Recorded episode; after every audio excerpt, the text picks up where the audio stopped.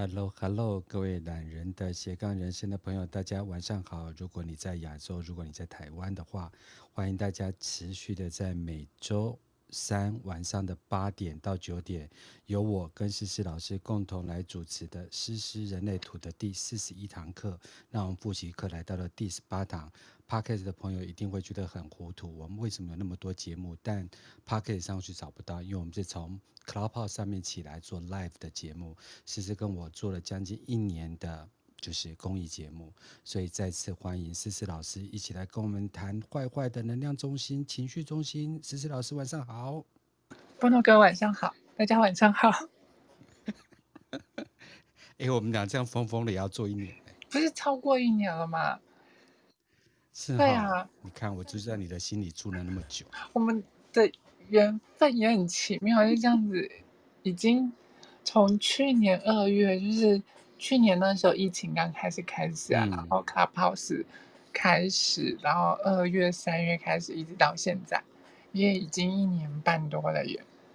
真的，那我们是不是应该要结婚了？哎，等等，我们携手走过这么多的难关。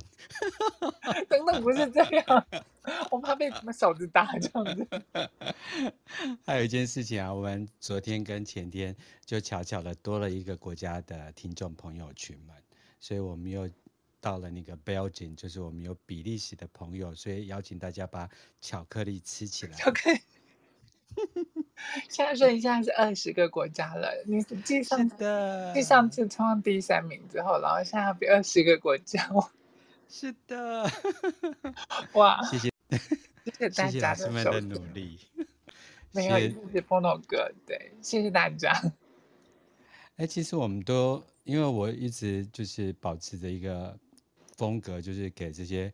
在就是奶小孩的人啊，处理家务、扫地啊、洗厕所、洗碗，然后还有煮饭的朋友，就说，其实我的节目不用太认真听，不用一次听完，也不用做做笔记本，反正就是常常听，听到哪里停下来就停下来，该睡觉就去睡觉，对，所以我们才有这么多国家的朋友，呃，华语圈的朋友就听我们两个在这种就是嘻嘻哈哈、打打闹闹这样子。哎，对，嗯，你不回我，我有点伤心。哎，不是，没有，就就其实我觉得这样子，透过闲聊的方式啊，然后我们慢慢把人类图啊，或者是把其他的一些呃身心灵的工具慢慢传递出去，然后让大家没有压力的去做学习，我觉得也是一件很好的事情。重点是，是因为可以支持到大家啦，对，不然的话。嗯以我这么懒的个性，我其实就会觉得，是不是？你看我有多认真，啊、真的。而且如果不是波龙哥一直持续的敲我，跟我拉这个的话，嗯，大家应该很少听到那个。你知道，Jessica 还跟我敲那个工作坊的那个部分，他也是敲了一年多，然后就等我准备好了这样子，所以，对啊，我们连续起来的数量比他们的一夜情还要多。哎，不是一夜情等等，因为今天是能量中情绪中心嘛，所以对情绪中心就乱发射一下这样子。对，就是其实大家大家嗯，大家其实有没有发现，就是最近这几天啊，就是嗯呃，大概是从礼拜一晚上、礼拜二开始啊，然后到这几天的状况下，然后有时候有时候会觉得情绪闷闷的，或者是莫名其妙会有一些低潮啊，或者是情绪突然很高亢的那种状况。嗯对，因为其实我们现在讲到情绪中心，我们就讲这礼拜啊，其实太阳跟地球走在四十跟三七这条通道。哦，对，而且是太阳地球。你要知道说，太阳跟地球它连成一线的时候，它其实占我们人生比例的百分之七十。你看到你那张图最上面黑色的跟红色最上面那两个地地，第一颗星星就是太阳，第二颗就是地球。哦，然后这。红色跟黑色加起来总共四颗，就占我们人生比例的百分之七十了。对。然后现在星星那个太阳跟地球，就是这个星星的轨道上面走到的位置，就是刚好三十到十七这一条，我们情绪中心通往意志力中心那条那条呃经营社群的通道。然后这条通道又是家主人压抑型的通道。对。然后他很重视的是关于就是说感觉，然后关于付出，关于收获，关于公平。然后关于我给予你的，你有没有尊重？你有没有珍惜？你有没有收到？然后关于有来有往的一，嗯、其实它是交易的通道，因为你知道家族人他们对外在做交易的时候，其实他们是需要谈判有来有往，所以这条通道对于在饭桌上谈判的时候是非常好用的。嗯，因为因为就是我们自己人是家族人，我们才有办法在餐桌上面好好的吃饭，然后在餐桌上面谈生意，在餐桌上把所有的事情都搞定。嗯，对。可是也因为是自己人，家里面的人，所以就会有来有往，我互相为你忍让，你互相为我忍让。那嗯，因为是你，因为是我的家人，所以我愿意吞忍。嗯，然后那些情绪啊，就会慢慢慢慢一点一点的积累。对。而且我刚刚讲到这条通道是有来有往，对不对？嗯。所以他不可能有无条件的爱这回事。是不是应该叫光的老师、明金老师上来？对没有无条件的爱，没有没有无条件的爱，没有，因为你你你你其实你会看见很多就是嗯跟家族有关系的这这些状况，家里面没有跟你讲无条件的爱啦。虽然爸爸妈妈或家人跟你讲无条件的爱，就是我我我真的很爱你，我我付出就不需要索取回报，在当下的时候都是这样子。嗯、对。可是当爸爸妈妈对你好，爱你，然后你开始忤逆爸爸妈妈，开始给他们一些就是不符合他们期待的时候，爸爸妈妈是不是就会开始对你有一些情绪上的勒索、情绪上的索取了？真的，所有的无条件，在我心中都是一道伤痕。对对，因为他们都说我对你的期许啊，然后有些人就会隐忍啊，隐忍到不能隐忍之后就爆发，爆发之后，另外一方就不知道，哎，你到底在保哪一条点？对对对，九年前你吃了我一颗卤蛋，现在也能爆。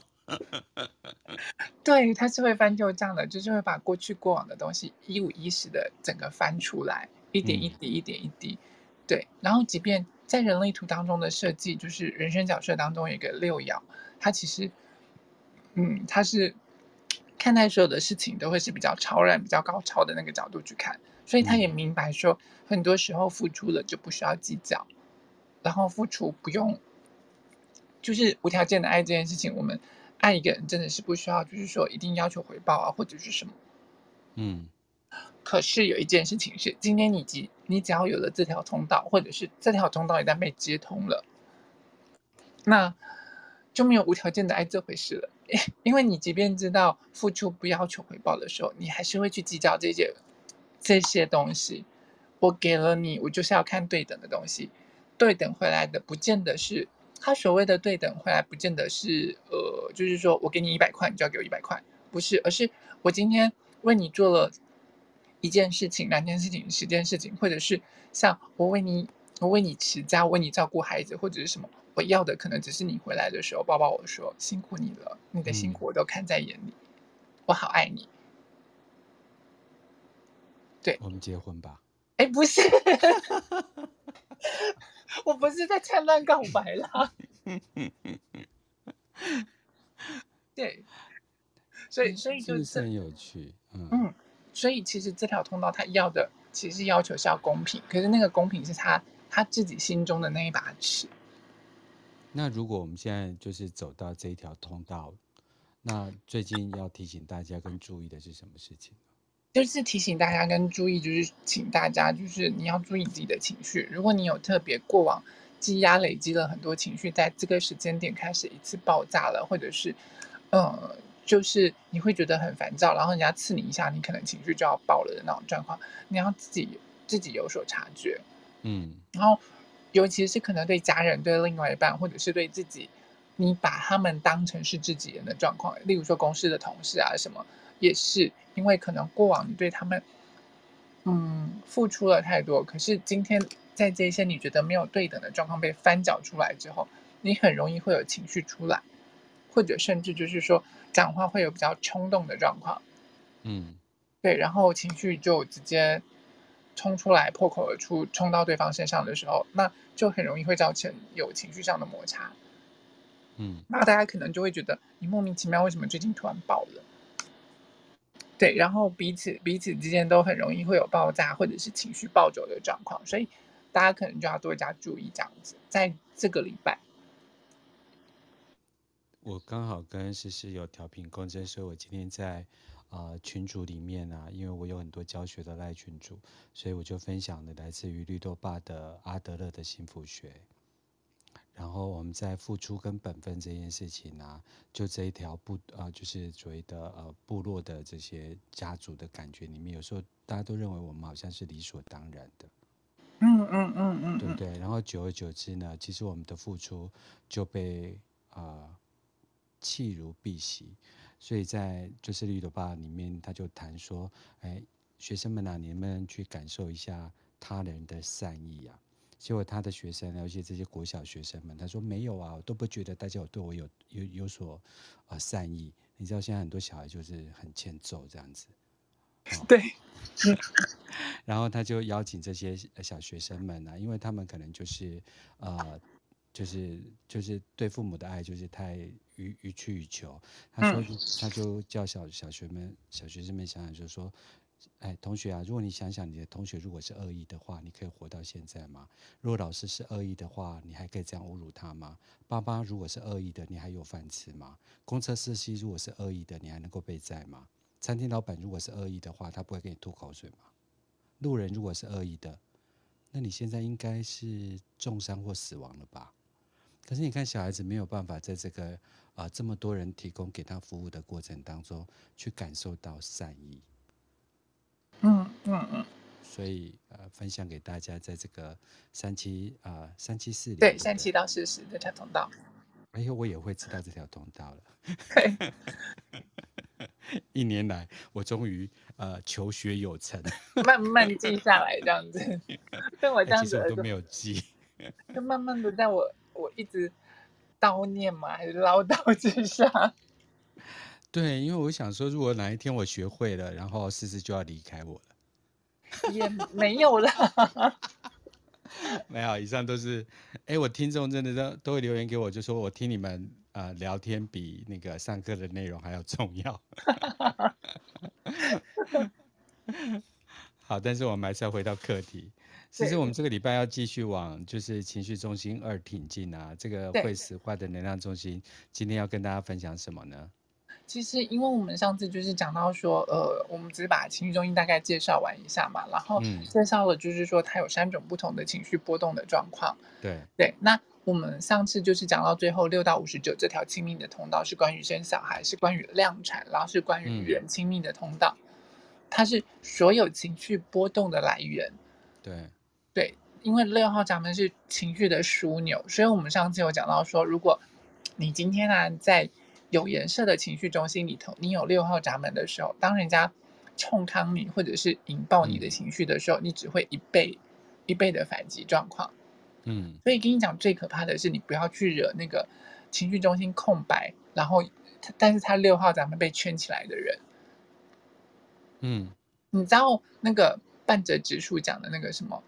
百倍奉还的那个，对，加倍奉还的那个状况，就是讲这种人，就是他们一旦你情绪中心有颜色，因为呃没有颜色、没有定义的时候，其他不喜欢冲突。我们稍后会讲到，嗯，对。可是因为我们有讲到说，它会被放大两倍嘛，对，所以你就不要惹我，你一惹我的话，我从这边就是我直接两倍情绪反应给你，然后就两倍奉还给你了对。但是我们不是讲到上次歪掉的那个，就是在床上被两倍弄死，不是这样子。对，才刚开始就开车，对不起。真的，而且还三三档直上阳明山。哦，所以空白中心的六号这个闸门其实非常恐怖。嗯、对，因为它是所有情绪的开关，所有情绪的枢纽，它要么就是不开。嗯他不跟你开，所以他就是忍着，我不跟你吵，我先离开了。可是你真的逼到他不行的时候，因为它是两倍两倍的情绪喷张出来，那个六号闸门是它出口，所以它就变成两倍的情绪奉还给你。那、嗯、是不是三角形的尖端都有那种喷出的感觉啊？比如说像六号啊、二六二，还有五十，还有一号，就那种是一种尖端型的，都有那种。不要碰，一碰就会爆发的感觉。应该是说，嗯，欸、这两边左右左右刚好是镜像对称的。嗯、对，你有听到吗？有听到。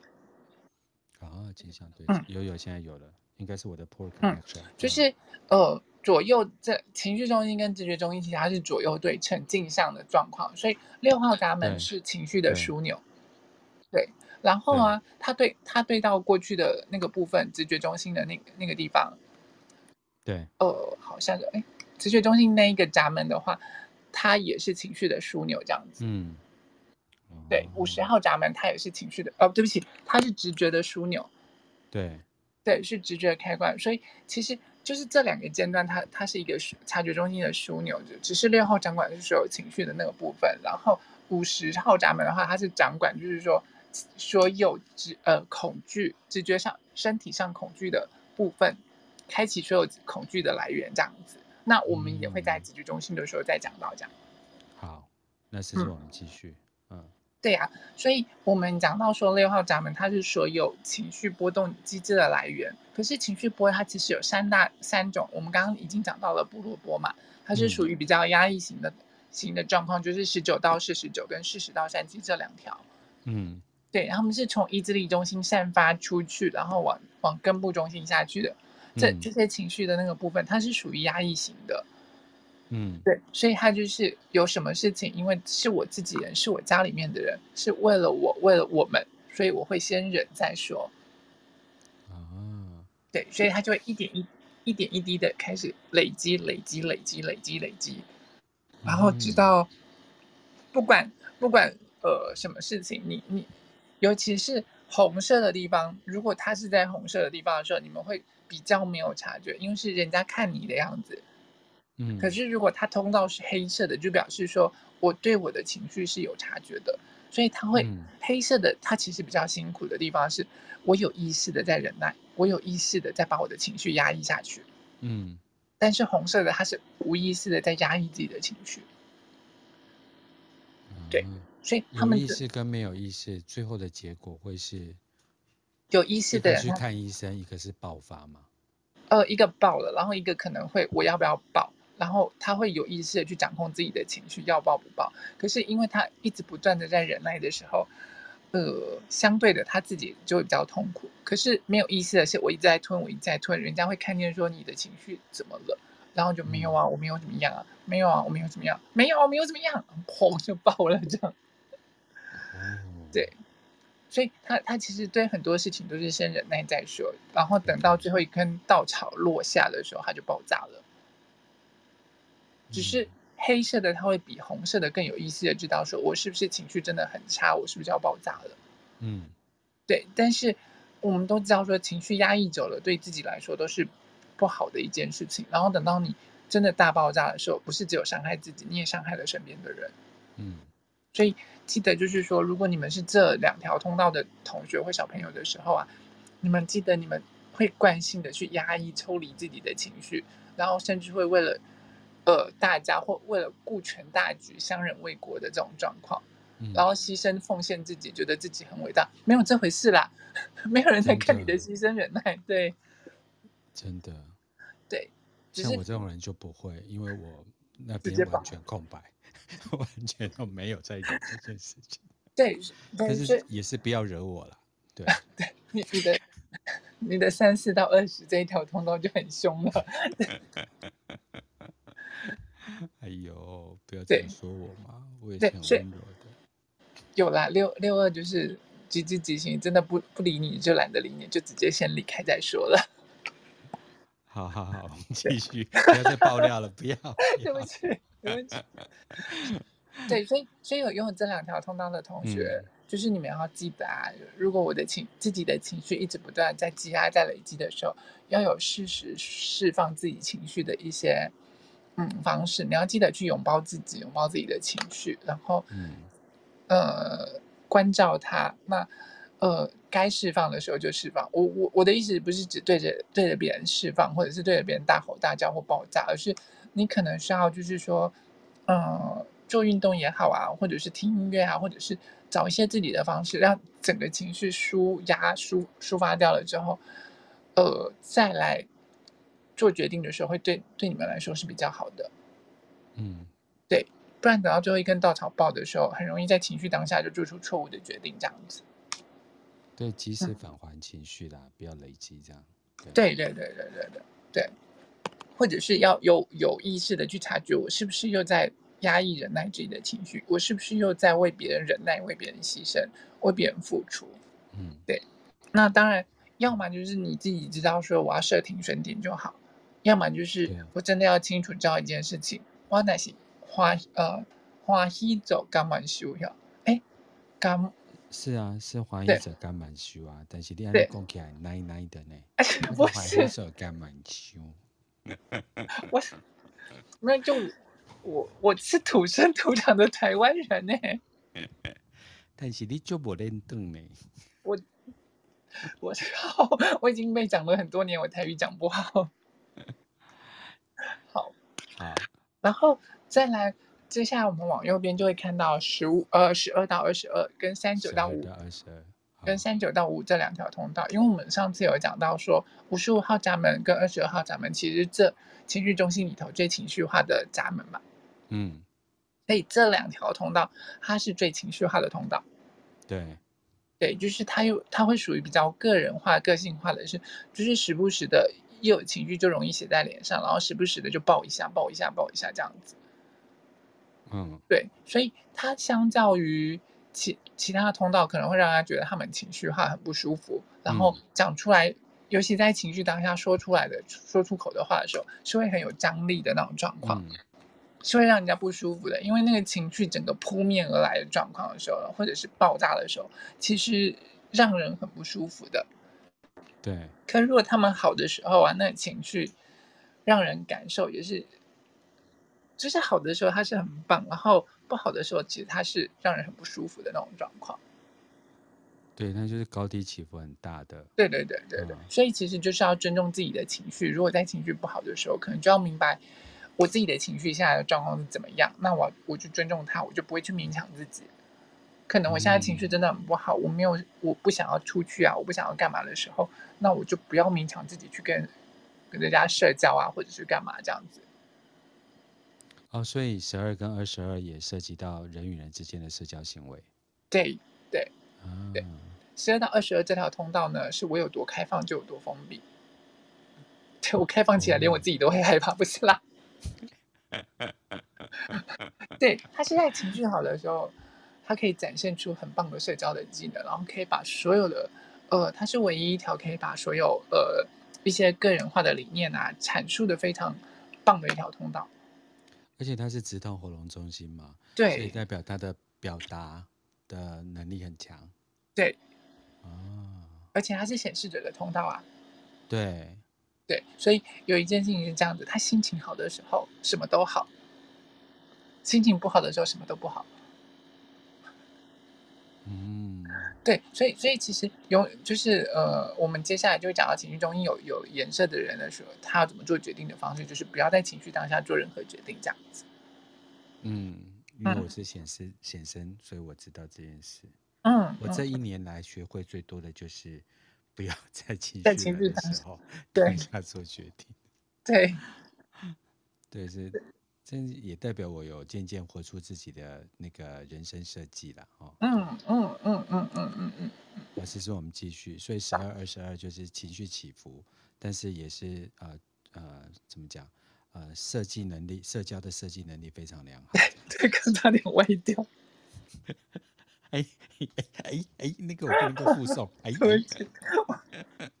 我们不好开车，什么设计能力之类的。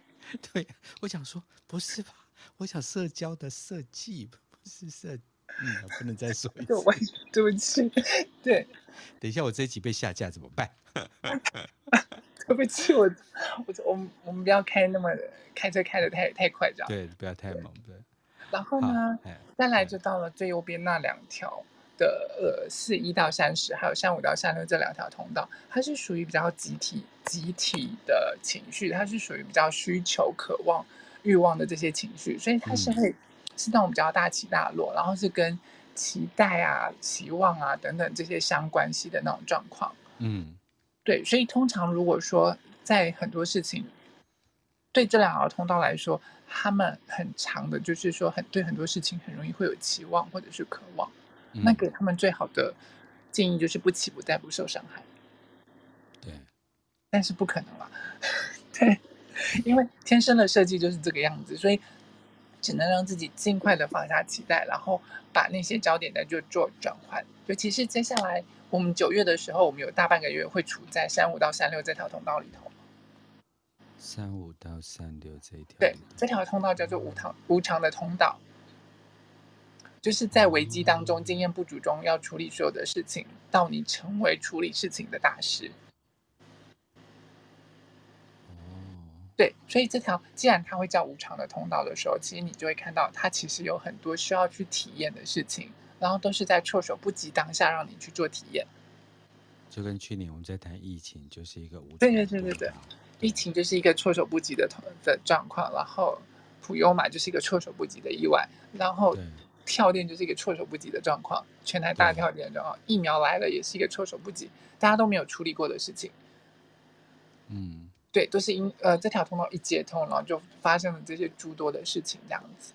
对，对，所以就是给大家，我现在。所以如果九月份我们走到这一条三五三六的无常通道，也是提醒大家凡事要小心。对，就是尽可能的做好万全的准备，然后放下所有的期待，用平常心去面对这样。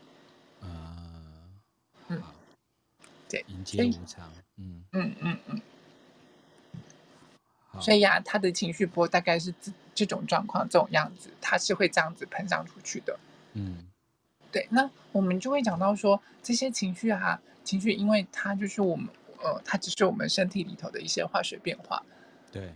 可是我们常常会因为就是说，我们有情绪的那种状况而去责备我们，或者是鞭打我们自己，因为我们的。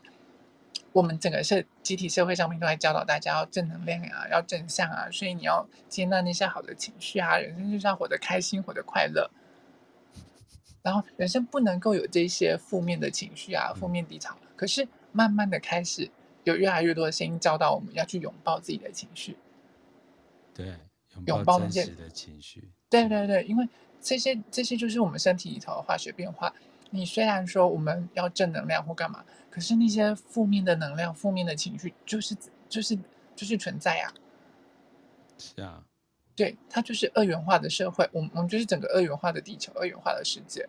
那你有正面的情绪，就会有负面的情绪；你有希望，就会有痛，就会有绝望；然后你有开心，就会有痛苦；有高潮，就会有低潮。对，还有异潮，哎，不是。对，所以这个节目又不能上了啦。等一下，我刚刚没有讲什么。对，对，对，其实就是接受那种真实的，我们就是人类嘛。对呀，对呀，所以这些情绪波其实只是我们身体里头的那些化学变化，它其实没有任何理由可以去解释的。嗯，只是我们的脑袋都会试图去合理化这些情绪，然后。我们也会永远都去为每一件事情去编织理由，这样子。嗯，对，就是就连我们的情绪高低起伏的时候，我们都会为他去编造理由。例如说，可能是因为我的男朋友今天可能跟我大吵了一架，所以我心情不好，或者是怎么样。嗯、对，他是有外在外在引发的，可是情绪就是情情绪就是那个当下，或者是因为今天外面下雨了，所以我觉得心情很不好。嗯。对，可是也有可能的状况是，我今天外面下雨了，所以我今天情绪很嗨。我今天呢，跟我两个学生一起去上水水晶的课程。嗯嗯。那因为呃，我觉得疗愈接下来就是要有一些辅助物嘛，就在经历过就是诗诗啊，或者是玄真啊，或者是红宝啊，啊、或者是招引啊，然后这些老师们的一步一步的教导之下。那我们可能身体的觉知觉察开始就是通畅，然后也比较了解自己的就是呃出厂说明书。那接下来宇宙还给我们地球一个很好的能量，就是像水晶啊、精油啊这些东西。所以现在我们开始要往理性的就是水晶疗法往前走。那我们同学呢，就是一起去上水晶课。过程当中，因为是两点到五点，我觉得他们有一半的时间都是昏昏睡睡的。可是到结束完之后，大家买水晶的时候眼睛都亮了。我就说，爱买真的是人类的天性。人花钱舒压这样子。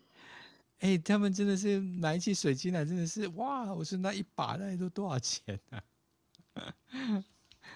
买水晶不手软了这样子吗？看水晶真的不便宜啊。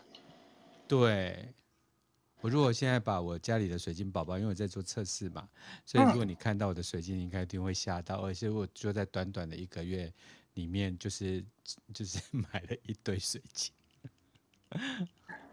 好哦，对，就是有有一些呃科学仪器有证实说，水晶确实是会释放出比较好的能量，嗯、然后可以去调节我们身体里头的一些能量，这样子。真的。对，可是要跟大家讲的一件事情就是说，因为情绪中心它掌管的是的，它我们说这三大察觉中心都是掌管我们我们的恐惧嘛，所以它掌管的是我们身体层面的紧张，它是那些从希望到痛苦所产生的那些恐惧。对。可这恐惧的力量其实是十分强大的，对。对，所以你不可能就是我们只我们不可能只拥有快乐，我们也会拥有个痛苦的时候，嗯，对，就像可能身边有很好的朋友离开，或者是家人离开的时候，你一定会感受到那一种，呃，能量场习惯的能量场被剥离了，然后就好像你心头的一块肉被硬生生的扯掉，那种空、嗯、空荡荡的那种感觉，对，你你会感受到那种痛苦、那种绝望，那。那种恐惧会十分强大，所以会让你的身体产生的那种紧紧绷或者是那种紧张感。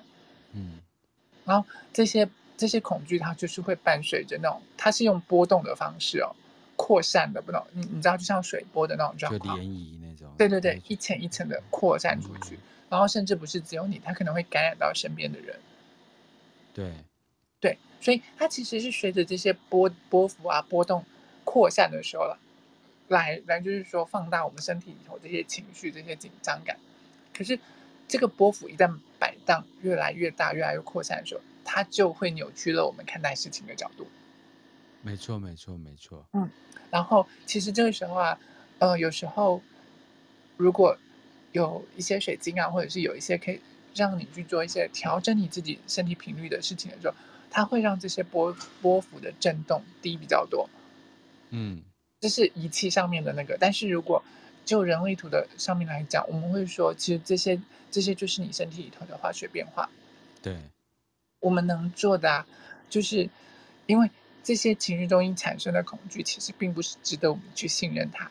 我们会因为我们我们一旦透过这些察觉中心，呃，察觉到的恐惧的时候，我们会因为这些恐惧而做出了很多。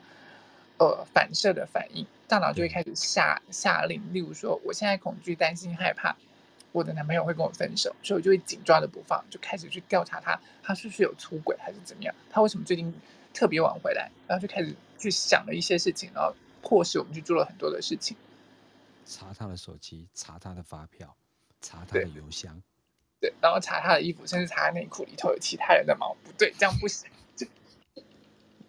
之类的，我每次都往外面走，你都生的好两面哦。我们两个情绪不情绪中心好澎湃。但我要跟你们讲，因为我的情绪中心有颜色，是是的是没有颜色，对不对？对，我是没有颜色的。难怪我们两个这么合，受我干扰就加倍的嗨。很很多夫妻的那种搭配就是。很容易会是，或者是情侣的搭配，很容易会是一个有情绪，情绪中有颜色，一个是没有颜色的。嗯，对，因为这样子才能够体验到，就是说没有没有没有办法体验到的那些体验。对，好，我们拉回来。好，我们回来继续来。对，我们刚才已经讲到三六五六这呃三六三呃三六三五这条通道嘛，对不对？对，我们已经讲讲完了，然后讲到情绪的波幅的那种状况，嗯、所以。其实啊，呃，这它它是透过这样子的波幅去放大我们我们的那些看待事情的角度，所以其实，在情绪当下的时候，我们所产生的恐惧，我们情绪当下所要判断的那些事情，这些恐惧其实并不值得我们信任，所以不要用这些幻象去做决定。对，才会说在情绪的当下的时候，我们其实是看不见真实的。嗯，因为你可能呃，可能就是我们当情绪。情绪慢慢、慢慢、慢慢随着时间拉长，开始那个波动越来越小的时候，我们就会开始越来越看清楚。哦，可能那个时间只是因为我真的太过紧张、太过害怕了，所以我怀疑我男朋友可能有外遇，然后旁边的人又讲了什么什么什么，我就真的觉得好像这个样子，可事实上可能是只是我想太多了。嗯，对，或者是因为呃，可能因为我做了一个梦，然后梦见我的男朋友有第三者，或者是我的呃另外一半有了第三者，那我起来的时候真的很很沮丧很难过，我觉得好像自己要被抛弃了之类，然后就在当下做出了那个决定。对，那就很容易做出了错误的决定，这样子，大家就会觉得我们迷信。对，因为我做梦，我我做了预知梦，我一定，我男朋友一定就是预知告诉我他要出轨之类的，不是啦，没有。好，其实我们继续，我们一直绕在这里会绕不出来。对，好，所以所以其实我我们要讲就是说，情绪的当下，它其实是不能够呃相信的，因为。嗯，就有一件事情是这样，有颜色的情绪中心，它一定会无时无刻的都是在感受他的情绪，因为它是一个动力中心，也是一个察觉中心。我们我们有一开始就讲过，它是电池。对。可是它是这四颗电池当中很强大的一颗电池，也是唯一一颗每年每月每日每分每一秒不停在运转的一颗电池。对。对，哦、像像建骨中心，它没电了，它就要充电，然后它就会休息。对，就是睡觉嘛。对，然后最底下呢，根部中心是有压力来的时候，就有燃料进来的时候，它就会有电了。对。然后上面那个意志力中心，它是关于自我价值或证明、自我证明的时候，那有这样子的课题进来的时候，它就有电力了。对，有课题就有电力。对，可是关于这颗情绪中心不是啦，它是每每年每月每分每秒都是不停的在运转的，所以情绪中心。对对对，所以情绪中心有颜色的人，他可能会觉得我自己很没有情绪啊，或没有情绪化。那是因为你其实都一直沉浸在自己的情绪情绪当中，所以不容易察觉。对，反而是旁边有没有颜色的情没有情绪没情绪中心没有颜色的人，更容易去察觉到你的情绪。如果他是健康的状况，嗯，对，OK，嗯。那你就要知道一件事情哦，因为情绪中心有颜色的，呃，有颜色的情绪中心，它其实是占了这个世界上的百分之五十左右，五十到五十三的人口。哦，OK，嗯，而且它是很强大的电池，它其实它是动力中心，也是察觉中心嘛。所以，呃，一旦我们会我们会开始讲到所有内在权威的顺序，只要情绪中心有颜色，就表示这个情绪中心一定是它内在权威。对啊，我就是内在权威，就是情绪。对，它一定是第一顺位。呃，我们所有的情绪中心，即便就是说我今天情绪中心有颜色，我的荐骨有颜色，那就是告诉你，你的内在权威一定是情绪，不是建国。你是个情绪排第一位。嗯。对对对，那个情绪是排第一位。嗯。可是因为我们刚刚讲它是颗电池，然后是也是一颗动呃动力中心，然后它察觉每分每秒都在运转嘛。所以，它有电的时候，我的情绪一来，就会迫使我想要去做一点事情。我觉得我现在情绪很不好，我当下就要跟你讲清楚。然后他就会去找你讲清楚。可是因为情绪来，很有可能没有办法好好说话，最后就吵起来了。嗯，对，因为情绪它会有高低起伏的状况，容易在情绪当下冲动行事。所以，情绪中心有颜色的人，第一件事情。耐心等待是他的重要的课题之一。耐心等待，OK。对，嗯，因为他要做决定的方式是，就是我要等到情绪渐渐渐渐清明了。情绪它不会有完全清明的时候，不会有百分之百清明的状况，因为，嗯，它一定会每分每秒都在运转，所以你一定会每分每秒在感受自己的情绪。嗯，对，所以它不会有就是说到百分之百的清明跟确定的时候。但是它却有比较冷静的时候，对对对对对对对，因为它一定会有高点低点，然后有比较不高不低的那种状况。嗯，所以一旦他大概就是说，呃，他他要做的是耐心等待，然后以时间来换取空间。OK，越呃时间拉越长，他越越会清楚明白自己接下来要做的决定是什么。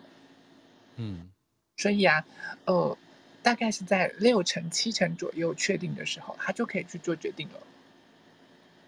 嗯嗯，因呃，我们现在都在讲的是情绪中心有颜色的人哦。对对，那有颜色的你，你们要知道，就是说我们在情绪中心，呃，情绪的当下，其实是我们看不见真实的。没错。但是这些真实会随着时间一点一点一点过去的时候，慢慢的显现出来。这线条会慢慢的清晰出来。对，而且因为它会随着，就是说你的情绪高低起伏去去做感受，然后时间越长，你的感受力越多的时候，你才能够察觉，就是说那个变化，然后你真正想要做决定的是什么。嗯，对，因为嗯，就就拿拍照来说好了，有些人他可能拍照的时候，他可能就是一个角度啪拍出来了，就是一张很漂亮的呃一个角度这样，可是。嗯对情绪中心有颜色的人来说，他们他们做的事情其实这样，他们可能也这个角度拍完，另外一个角度再拍，然后可能三百六十度拍完了之后，他才能够多方感受，然后看见他这张照片里头那朵花的全貌。嗯，对，所以嗯、呃，可能需要等待情绪中心有颜色他们做决定的时候是需要比较久的时间，可他们做出来的决定的时候，就是会相当的呃有层次感，然后很丰富。嗯嗯。然后，对他们来说，最重要的一件事情是，感觉很重要。嗯，情绪中心有颜色的人，他们很喜欢在感觉凭凭感觉做事。我的感觉好不好？我感觉不好，我就不做了。我感觉好，我才做。我开心，我爽，我才做。我不开心，我不爽，我就先不要做。啊？难道不是这样吗？没有啊，那我我现在感觉不开心、不高兴、不爽，但是我已经让对方怀孕了，然后就你去打掉吧，我不想跟你结婚。没有没有，我们不是这种人。你看，所以我说的这个例子，你看我冷冷静下来，还是会有理智的回答的。对，是不是？对，可是我当下的时候，可能对方很很很生气、很激动，就是你的孩子，你就是要给我负责任啊。然后你一生气就是，你怎么知道是我的孩子？搞不好你跟你跟隔壁的谁谁谁，隔壁的小王也搞过了，搞不好你跟楼上的阿朱也搞过什么之类，然后就，然后就明明就我只跟你跟你发生过关系，结果你跟我讲了这么多人，你现在这样对吗？你只是因为不想负责任，就是情绪来的时候很容易会就爆炸，然后口不择言。对对对对对对对，然后等到。情绪过后的时候再去道歉然后干嘛的？我举的例子到，你，举的例子都让我又要符合你的教程，又要保护我的的名誉，这样很难做人哎、欸。那个那个就是不好意思，我们这一集我们先打黄标可以吗？我就本来想说没有，我不是这种人，可是我想我又是情绪中心有颜色，我要符合教材，你一直挖坑给我跳。但是我现在是冷静期，因为我最近没有让人家怀孕，所以我又让情绪低到六七成的时候，我再来做决定。对，对，对，对，就是我，我，我们就是举例的那种状况。对，所以其实就是当你你感受，当然很多时候你们在做决定的时候，一定会变成就是说我的感受好不好？但是当下不是真实的，嗯、你必须要等到，就是说你的情绪慢慢慢慢的时间拉长了，然后再再来就是说做做决定，然后再来去感受说，哦，对，这个到底是不是我要做的决定？这样子。对，就让它慢慢沉淀下来，就可以看到事实的原貌，不要跟随这个假象情绪所创造出来这个空间去做决定。对，因为它不会有百分之百的清明，可是因为它是个动力动力中心，它是个电池，一旦电池加压加电的时候，你就会在那个当下很想要做出决定这样子。可是情绪当下其实是混乱的，嗯，对。那还要知道一件事情的是，因为我们说情绪中心空白的人，他容易放大这些情绪中心有颜色的他的能量的两倍嘛。对。然后如果这些情绪中心有延伸的人都是混乱的状况，都在情绪当下做决定的时候，你就会想，他们散发出来是混乱的情绪波。混乱的情绪能量，对，然后旁边的人放大了两倍的时候，就是更混乱的情绪。嗯，然后讲出一句讲讲了这句话，就会让这些情绪中心有延伸很不舒服的是，你们必须要为周围的情绪负起责任来。可是听到这句话一定会很不舒服，关我屁事啊妈的！对 对啊，为什么要叫我负责？可是啊，有一件事情是这样子，因为他们其实当你们的情绪在混乱的当当下的时候，这些空白的情绪中心的人，他们会放大成为两倍的混乱，然后整个环境就会充满这些混乱的混乱的能量，例如就是愤怒啊、不呃悲伤啊、难过啊等等的这些情绪，所以可能就就是要清楚的明白知道一件事情说，说对我可能需要。为我的情绪负起当下的这些责任。如果我情绪不好的时候，我需要我自己一个人去独处，然后等到我的情绪慢慢缓平和的时候，再来去做决定，这样子。哦，对，所以我们情绪中心有颜色的人，就要为这么多人负责，尤其要对替你们这些空白的人负责。哎、呃，其实我我等一下我会帮空白的人讲话的那个地方是，他们真的是其实是。青春空白的人其实是很可怜的，对，好好好，好好，然后你们好可怜哦，干嘛这样？然后就是有一件有一个状况是说，呃，因那些情绪中有颜色的投射者，他们一定会讲一件事情，就是说，那我不能在情绪当下做决定的时候，人家来邀请我的时候，我明明就很想要答应那个邀请，我要怎么办？嗯，然后知道一件事情，就是因为你是情绪中心有颜色的。的投射者，他的能量场十分的强大而且迷人，对，所以他真的就是是你对的人的时候，他一定会持续来敲门，一定会持续来邀请你。对，你看，就是我们之前在投射者的那个地方的时候，就有举过，就是刘备三顾诸葛孔明的门这样子。对，对，他就是敲了三次的门，一直一直敲，一直敲，不断的敲，就是这种状况，因为。他其实知道，就是表示说，哦，对你，你对我来说你是对的人，所以这个邀请就会持续不断的来。对，嗯，所以情绪中有颜色的投射者啊，我就会跟你们说，你们不要担心，因为你们的情绪中心的能量是如此的迷人，你们更需要等待。虽然等待对你们来说会更困难。嗯，对。然后还有一件事情的是说。呃，情绪中有颜色的人，你们你们要记得知道，在进入一段关系前，你们都需要等待。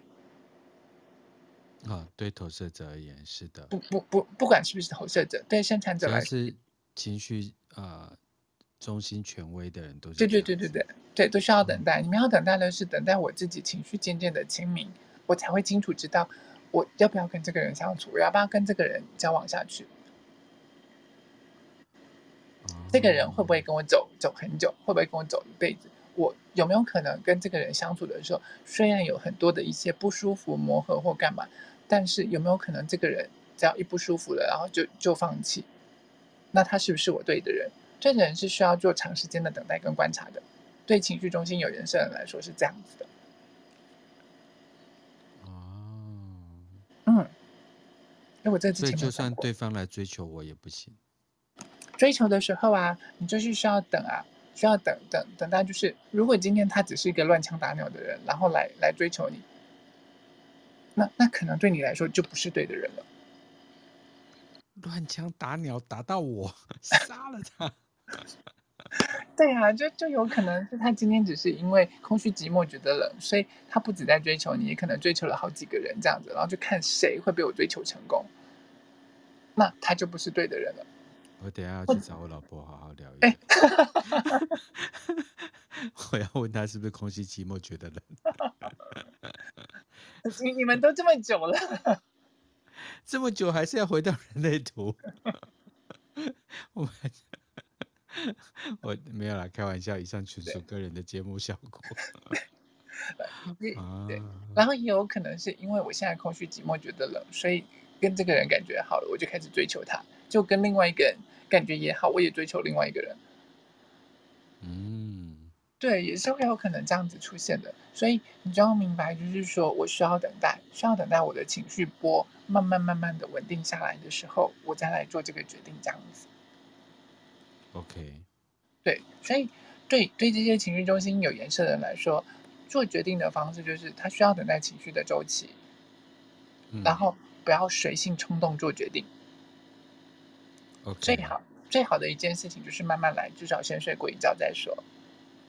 跟他睡过一觉再说。不是 不是跟别人睡过一觉，我就知道你故意闹你，对，一定会对，之前就就真的有有有人问过，就是说，那如果有人追求我啊，那我要做做这个决定怎么办？我那时候跟他讲说，你你至少慢慢来，至少先睡过一觉再说。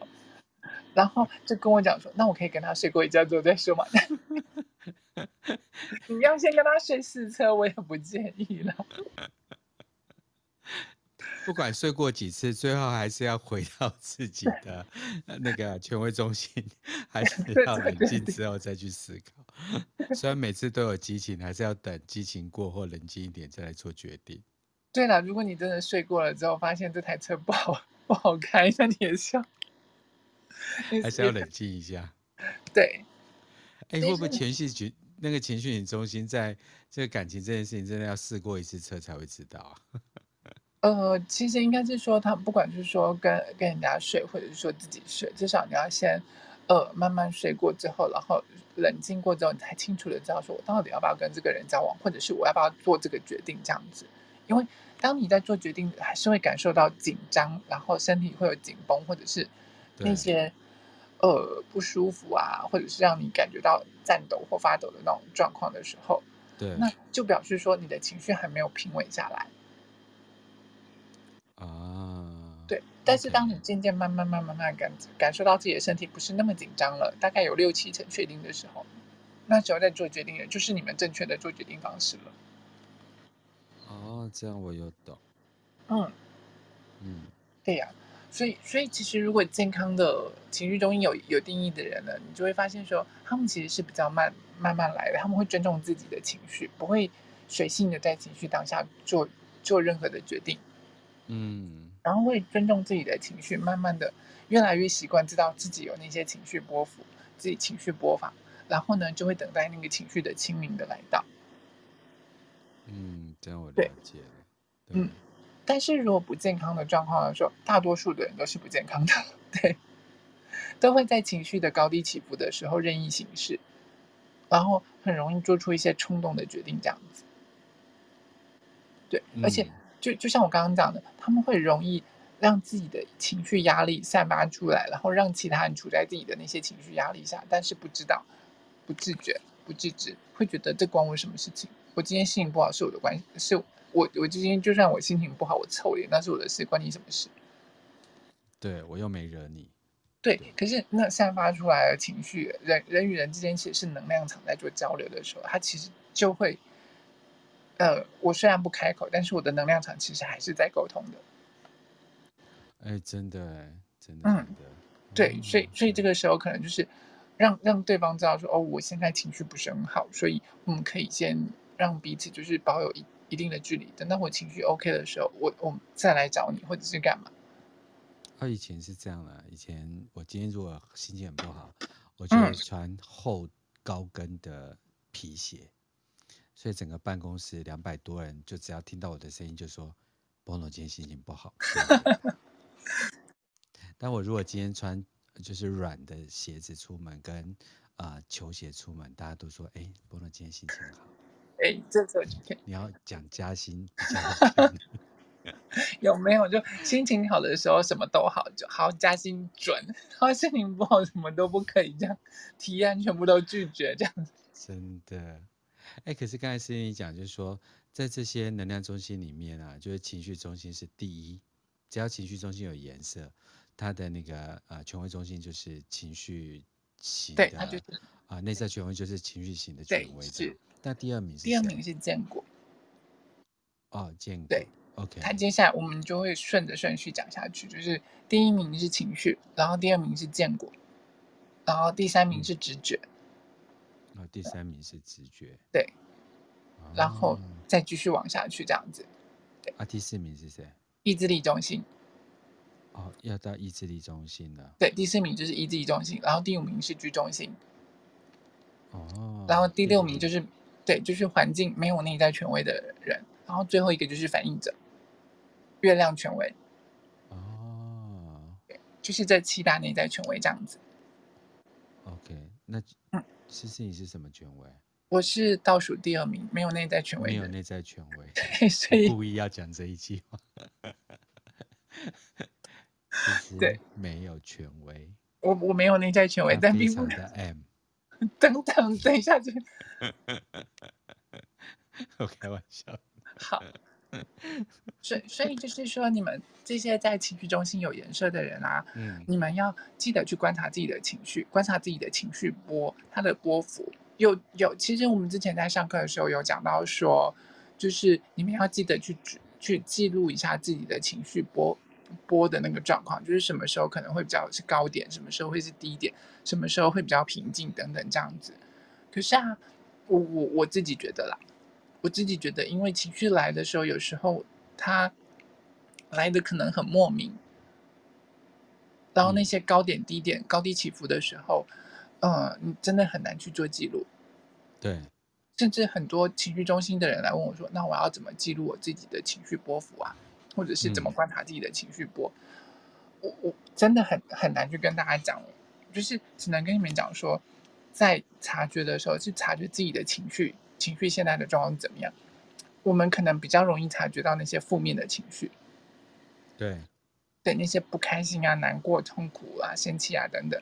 可是那些太过正向的情绪，因为开心啊、快乐啊、喜悦啊，然后兴奋啊、高潮啊等等这些，你可能在这些状况下的时候，也很容易会做出一些错误的决定。对，对，可是我们反而比较少察觉到这些。有，我都看到我的账单的时候就知道。对，就是那个账单很开心的时候，刷再刷再刷。你知道有时候买东西就是一直刷，一直刷，一直刷，然后越刷越嗨。比如说买水晶，一直买买买买。